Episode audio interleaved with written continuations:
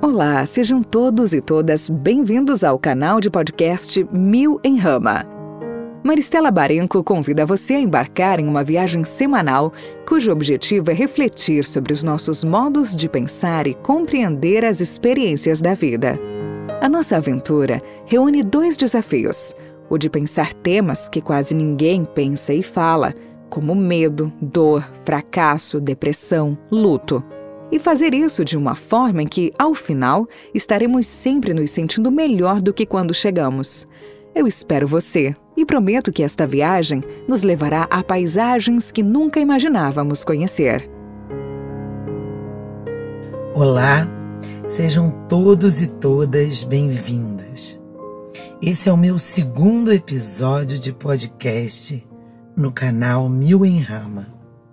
Quem está chegando agora a minha sugestão é que você possa ouvir o episódio número 1, um, para que entenda a proposta. Mas os episódios não serão seriados. Você poderá ouvi-los na ordem em que desejar. Hoje, eu gostaria de refletir com você sobre duas questões. A primeira tem a ver com a fuga de nossas sombras. A segunda, que está ligada à primeira, tem a ver com a dificuldade de resistirmos a responder um estímulo ou provocação que vem de fora. Eu ofereço essa reflexão na ocasião do Natal porque o Natal é uma festividade é, que esconde muitas sombras e muitas reações no encontro com os familiares. A família é um agrupamento humano sempre muito desafiante, seja porque não escolhemos os nossos pais, ao menos conscientemente, irmãos, familiares, ou seja porque nos vemos inseridos em um convívio muito intenso e próximo.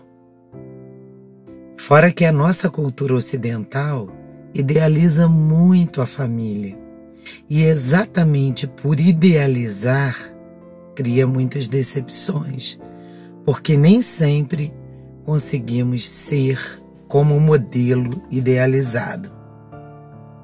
Mas para além dessa família nuclear, a gente vive em um, em um tempo de muitas turbulências também nessa família planetária.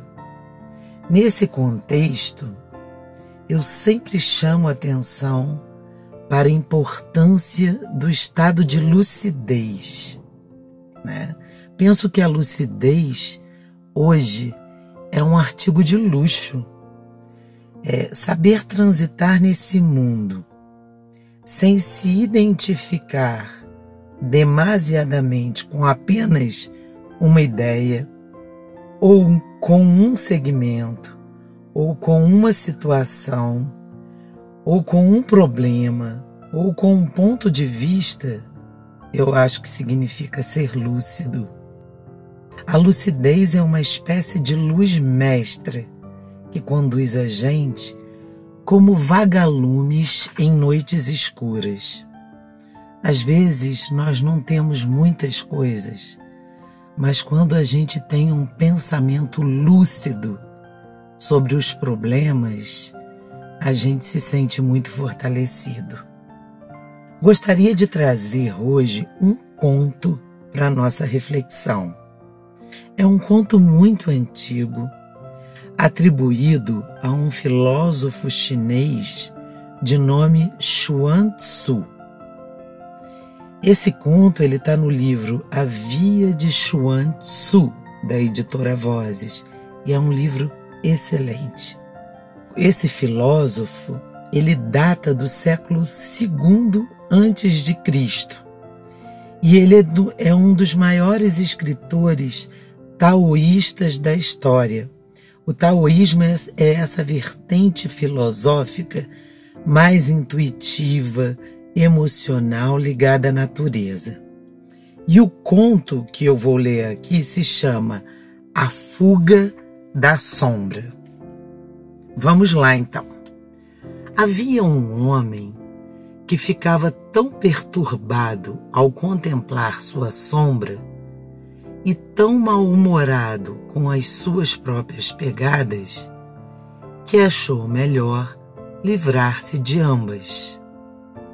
O método encontrado por ele foi o da fuga, tanto de uma quanto de outra. Levantou e pôs-se a correr. Mas sempre que colocava o pé no chão, aparecia outro pé, enquanto a sua sombra o acompanhava sem a menor dificuldade. Ele atribuiu o seu erro ao fato de que não estava correndo como devia. Então, pôs-se a correr cada vez mais sem parar até que caiu morto por terra. O erro dele foi o de não ter percebido que se apenas pisasse num lugar sombrio, a sua sombra desapareceria. E se sentasse, ficando imóvel, não apareceriam mais as suas pegadas. Este texto, embora muito antigo, fala de um modo de viver bem característico de nossa modernidade em que vivemos hoje uma espécie de exílio de nós mesmos. A gente busca se livrar de tudo o que nos incomoda.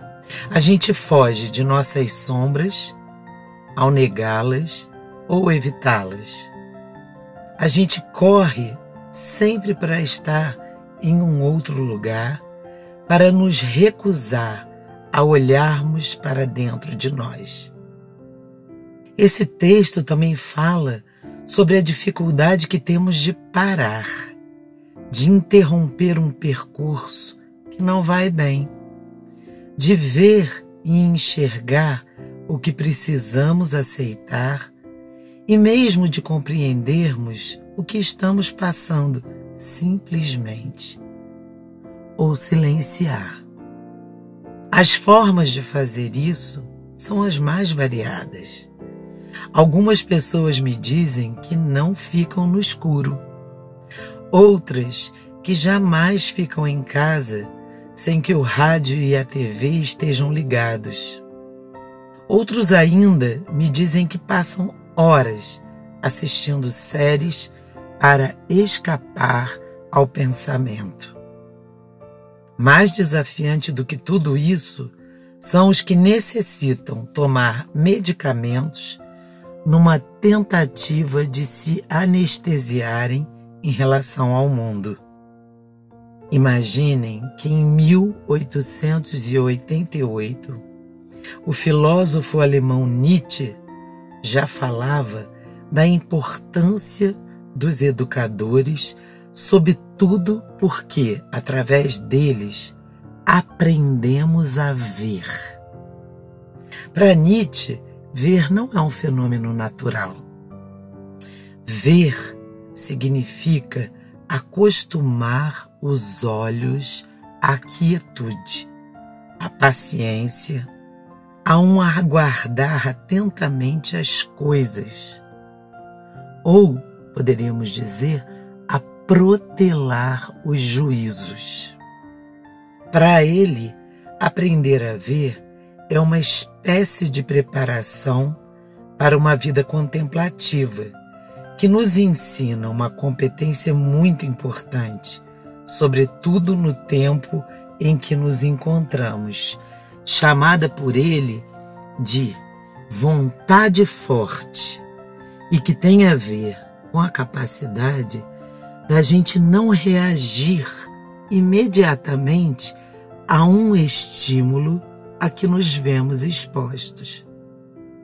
Por exemplo, você acha que desfruta de uma vontade forte em relação aos propósitos de sua vida? Vontade forte aqui como uma convicção que vem de dentro de si, uma espécie assim de autodisciplina. Veja, eu não estou dizendo sobre algo que é tutelado por programas, por treinamentos que estão fora de nós. Vontade forte não tem a ver com a moda dos planners, com programas de vida estabelecidos por outros com princípios religiosos. Vontade forte é simplesmente uma habilidade que se cultiva dentro de si a partir de uma consciência de si, sobretudo por aquelas pessoas que não fogem de suas sombras. E sobre esses estímulos que chegam até nós aos milhões, você se sente capaz de resistir a um estímulo? Vou te dar um exemplo. Você está no trânsito, você está dirigindo e um carro lhe corta e lhe xinga. Você seria capaz de não reagir imediatamente a esse estímulo ao qual se sente exposto? Pois é, segundo Nietzsche, poder suspender uma decisão ou sustentar uma oposição ao estímulo sem que a gente tenha uma reação imediata, seria para ele o desafio e a plenitude de estarmos assentados sobre nós, de sermos governados por nós mesmos. Ao contrário, essa reação automática seria prova para ele de um caráter doentio, de decadência ou um, sistema, um, um sintoma de esgotamento. Imagine, apenas um século se passou de Nietzsche e nos vemos hoje imersos em um modelo de sociedade de conexões absolutas, de estímulos absolutos que nos exaurem com com a mobilização total dos sentidos. A característica desse nosso tempo é a produção de estímulos e respostas que derivam de outros estímulos e que são sempre por nós dados através de respostas tão previsíveis, em larga escala, formatando um ser humano que é multitarefa. É incrível, por exemplo, uma pessoa fala: tinha um assaltante roubando uma pessoa ali. Quase todas as pessoas produzem o mesmo tipo de resposta, sempre previsível e em larga escala. É raro alguém que traga um ponto de vista mais lúcido, reflexivo, que nos faça pensar e não apenas reagir. Tudo o que existe nos convoca à reação. E essas reações são respostas ao que está fora de nós. As palavras dos outros hoje são como uma espécie de cordas que nos enlaçam e que despertam em nós respostas muito rápidas, automáticas. Muitas vezes a gente depois se arrepende de ter dado essas respostas. É nesse contexto que podemos situar a ansiedade, a depressão, o esgotamento ao qual vivemos, muitas práticas de suicídio, o desânimo, já que pautar uma vida por formas de reação significa desmerecer a gente para legitimar uma outra pessoa que está fora. Quase não pensamos, mas a ação é o exercício de nossa capacidade criativa. Agir é sempre muito bom. Reagir, por outro lado, significa um gesto de subserviência a uma outra pessoa que decide sobre a nossa natureza e as nossas emoções. Uma pessoa que apenas reage perdeu por completo o governo e o controle de si. Talvez nem mais tenha uma vida interior.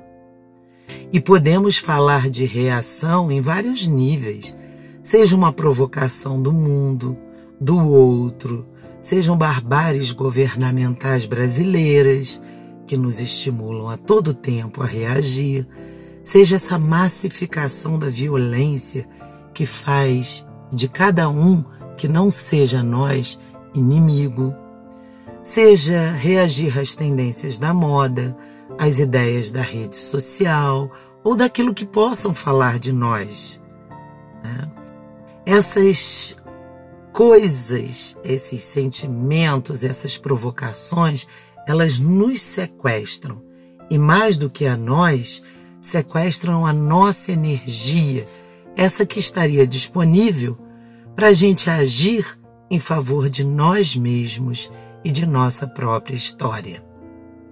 Quem apenas reage está perdido no mundo, fugindo de suas sombras e exausto de tanto correr, como no conto de Chuan Tzu.